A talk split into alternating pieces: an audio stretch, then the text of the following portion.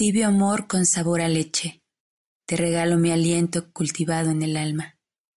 Claudia Farías. Estás escuchando Criandanzas en Tribu y mi nombre es Julia Huitrón. Este es el podcast número uno sobre lactancia materna.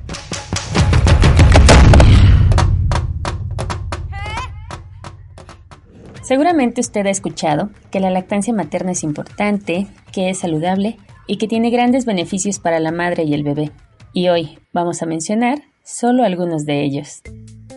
Dice el conocido pediatra Carlos González que la lactancia materna es parte de la salud misma, de nuestra naturaleza y sexualidad y sobre todo que es un derecho inalienable. Ello no quiere decir que sea una obligación para todas las mujeres, pero sí que las madres que decidan hacerlo lo hagan de una manera libre, amorosa y respetuosa para ellas y para sus bebés. Y para tener una lactancia sana y placentera, tanto física como emocionalmente, es necesaria una orientación certera sobre el tema. Para ello existen asesoras de lactancia y líderes de la Liga de la Leche, que no solo capacitan y promueven sobre el tema, sino que también acompañan y resuelven dudas a familias y mujeres para que inicien y se mantenga una lactancia satisfactoria. Habrá que recordar que la información no solo es conocimiento, sino también, empodera, a quien tiene acceso a ella. La Organización Mundial de la Salud asegura que la leche materna contiene los nutrientes necesarios para un crecimiento y desarrollo saludable de niñas y niños por lo que se recomienda ofrecer una lactancia materna exclusiva durante los primeros seis meses de vida. A excepción que se requieran medicamentos o suero oral, esto quiere decir que un bebé no necesita de otros alimentos, ya sea fórmulas, papillas, tés, atoles o las dichosas probaditas. Apúntele bien. Hasta después de estos seis meses, o cuando los indicadores madurativos de cada bebé muestren que está preparado para la introducción de otros alimentos, se sigue recomendando mantener la ingesta de leche materna hasta los dos años o más. Algo bien interesante es que los estudios revelan que la leche materna sigue nutriendo de acuerdo a la edad y etapa del infante. Pero entonces si nos avasallan con mensajes, carteles e información de que la lactancia es lo mejor para un recién nacido y para la madre, ¿por qué es tan bajo el porcentaje de lactancia y por qué el destete es tan prematuro? Según la encuesta nacional de niñas y niños y mujeres en el 2015, arrojó que en México solo 3 de cada 10 bebés menores de 6 meses recibieron lactancia materna exclusiva y que solo 5 de cada 10 recibió leche materna durante la primera hora de vida, lo que debería de ser vital para poder recibir los beneficios del calostro, dar orientación para un buen agarre de pezón y tener contacto de apego hacia la madre. Así que si está por recibir un bebé en casa, es recomendable que busque asesoría o grupos de lactancia desde la gestación. Y si ya son madres y padres y están viviendo esta etapa, no duden en acercarse porque no solo se informarán, sino podrán encontrar una tribu de apoyo. Entre las muchas ventajas al amamantar o al ofrecer leche materna, aunque la lista es muy muy larga, por el tiempo solo daremos algunas. Una de las principales es procurar que haya el consumo del calostro por parte del recién nacido.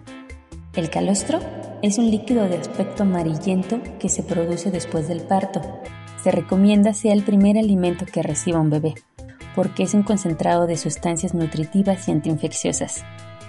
La creación de anticuerpos es necesaria para la supervivencia del recién nacido. Protege su mucosa intestinal y el árbol respiratorio. También contiene células inmunitarias capaces de digerir y neutralizar gérmenes. Así que si usted tiene la oportunidad de ofrecer este rico y saludable alimento, protegerá a su bebé desde los primeros momentos de su nacimiento.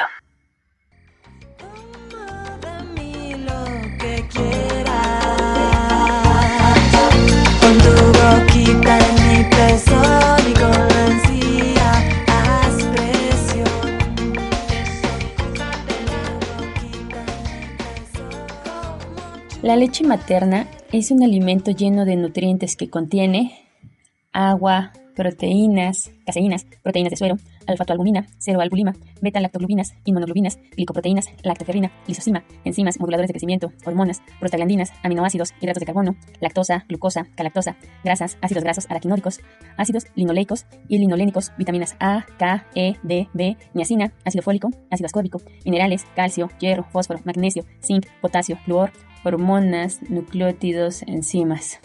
Bueno, Basta con decir que la leche materna es una gran complejidad biológica y tiene la capacidad de irse modificando de acuerdo a la edad del infante.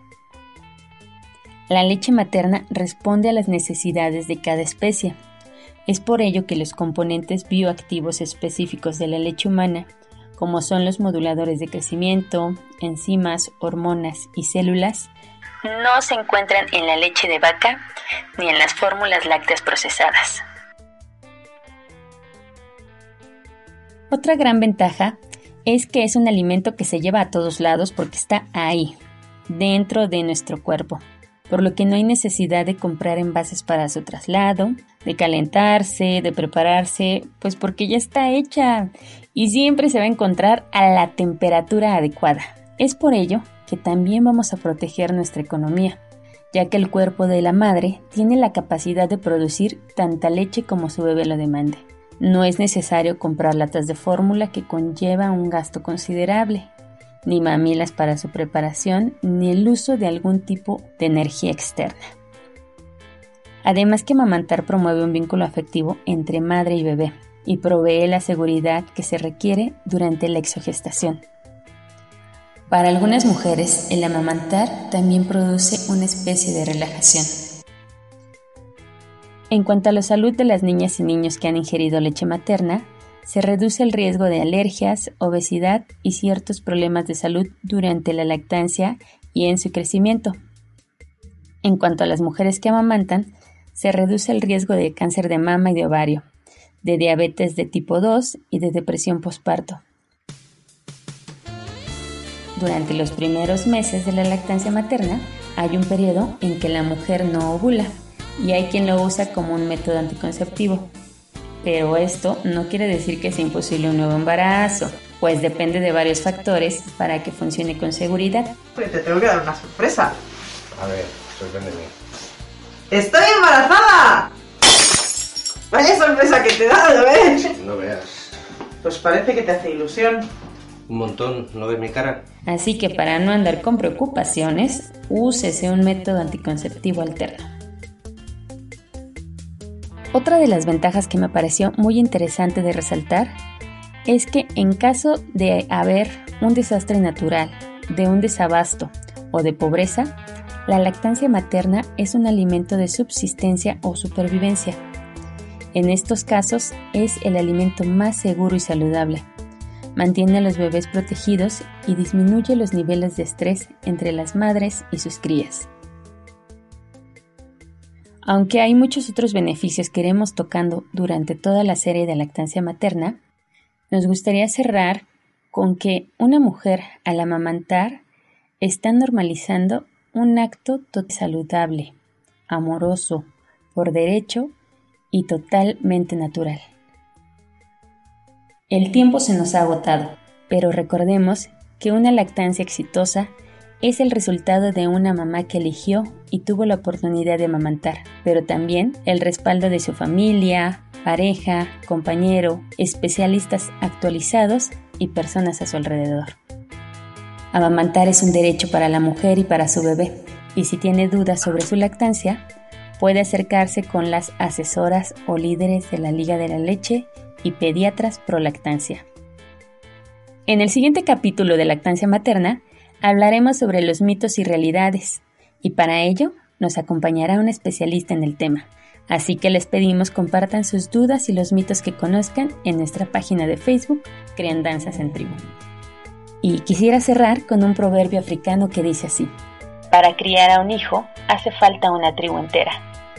Agradezco nos hayan acompañado y les invito a que se unan a nuestra tribu. Mi nombre es Julia Huitrón y esto fue Danzas en Tribu.